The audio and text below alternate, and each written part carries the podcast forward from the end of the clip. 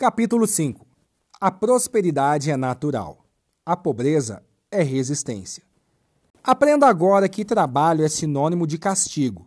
Você sabia disso? É claro que não. Caso contrário, estaria usufruindo de uma vida abundante. Primeiro entenda que eu não sou o seu milagre e que sua mudança depende de você e não de mim. Se você compreende isso, já está além da maioria.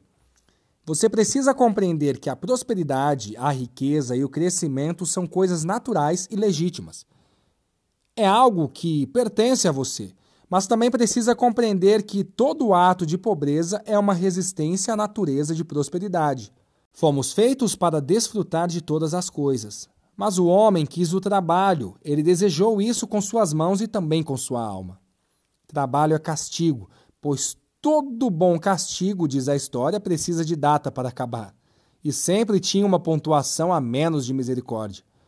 Quando Jesus foi levar as suas chicotadas, ele recebeu menos uma de misericórdia. Antigamente, quando você ia dar um castigo em alguém, você precisava dar menos um para não ter nenhum tipo de excesso. Vou te dar um exemplo. Você tem um filho e o castiga com 10 chineladas. Sabe o que antigamente você deveria fazer? Dar nove chineladas e deixar de dar a última por misericórdia, para que não houvesse exagero. Se trabalho é castigo, que dia seu castigo vai acabar? Você tem data para acabar ou não? Seu castigo precisa acabar rápido eu faço essa pergunta em todos os lugares do país e fora do país onde eu vou. E as pessoas não conseguem responder, pois elas não têm data para parar. Pessoas acreditam que a aposentadoria é com 65 anos para homem e 60 anos para mulher e ficam satisfeitas com isso. Que loucura é essa? Quer dizer então que é o governo quem decide quando você vai parar de trabalhar? O que faz você parar de trabalhar é você mesmo é você ter consciência que você é como uma máquina que precisa desfrutar certo momento. Se você observar uma curva de energia acentuada no começo da vida, rapidamente você vai produzir muita energia. Para que essa energia continue produzindo energia para o resto da vida. Esse é o momento em que você se liberta do castigo. Trabalho não é você ficar fazendo energia com suas próprias mãos todo o tempo. É produzir muito para chegar o tempo de não precisar investir sua energia mas apenas ter o retorno do que já investiu. Existem três formas de ganhar dinheiro. A primeira é produzindo através das suas mãos, quando você é o trabalhador. A segunda é quando você empreende e paga os outros para trabalharem para você. E a terceira é tirando dinheiro desse empreendimento e colocando em um investimento automatizado, renda passiva ou dinheiro industrial, como alguns conhecem. Você sabe me falar por que trabalho é castigo? Nós definitivamente não fomos criados para o trabalho. Alguns empresários pensam que são homens de negócio, mas não são. Muitos são trabalhadores que assinam a carteira de trabalho de outro dos trabalhadores. Sim, trabalho é castigo. E esses grandes empresários não entendem isso. Você não sabe o que é aposentadoria? Na verdade, a maioria das pessoas nem imagina. Muitos pensam que a aposentadoria é quando você pode sentar-se em uma cadeira de fio e ficar na porta de sua casa como se não tivesse mais nada para fazer, dependendo do INSS. Inclusive, sabe o que significa INSS? Isso nunca será o suficiente. Aposentadoria não é isso. Aposentadoria significa abastança. É o dia que as suas mãos não precisam trabalhar mais para pagar nem a conta, nem um custo e nem uma despesa. Esse dia pode chegar, mas só se você quiser. O salário é o inimigo do lucro. Você sabia disso? Quando você ama muito o salário, você vai ficar sem o lucro. Bons salários fazem muitas pessoas paralisarem no tempo, unicamente por causa da estabilidade. O maior salário do mundo é pequeno para qualquer pessoa, porque pessoas são seres ilimitados e colocar limite sobre a sua cabeça é simplesmente parar o seu crescimento. Imagine agora uma sequoia, que é a maior árvore do mundo em termos de volume.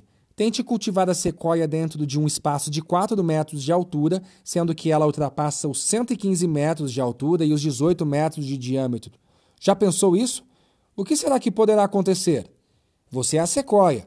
Coloque o teto sobre a sua cabeça e você jamais será abundante e nem mesmo crescerá em todas as áreas. Sim, o salário é o teto. Ele é o inimigo do lucro. Agora você entende? Você tem ódio por despesas? Aprenda algo importante. Custo gera receita. Tem retorno. Invista o que você puder. Despesas não têm retorno. É o que eu costumo falar para todas as pessoas que se envolvem comigo nos meus treinamentos ativacionais. O dinheiro é um bom escravo, mas você é um péssimo senhor. A dica poderosa é: não vá atrás do dinheiro. Ele precisa te obedecer. Afinal, é para isso que servem os escravos. Você, quando era pequeno, já ouviu: respeite o dinheiro. E eu te digo: não respeite o dinheiro. E acrescento: faça ele produzir. Antigamente, os imperadores tinham a figura deles impressas no dinheiro. O seu dinheiro tem sua cara. Você é o senhor dele.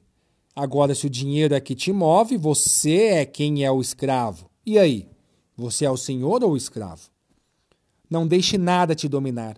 Quando eu comecei a cuidar da minha vida, percebi que eu era escravo de muita coisa, e o senso de compreender que eu era escravo me libertou dessas coisas. Você também chegará lá, acredite. Meu último recado é: abandone o controle financeiro.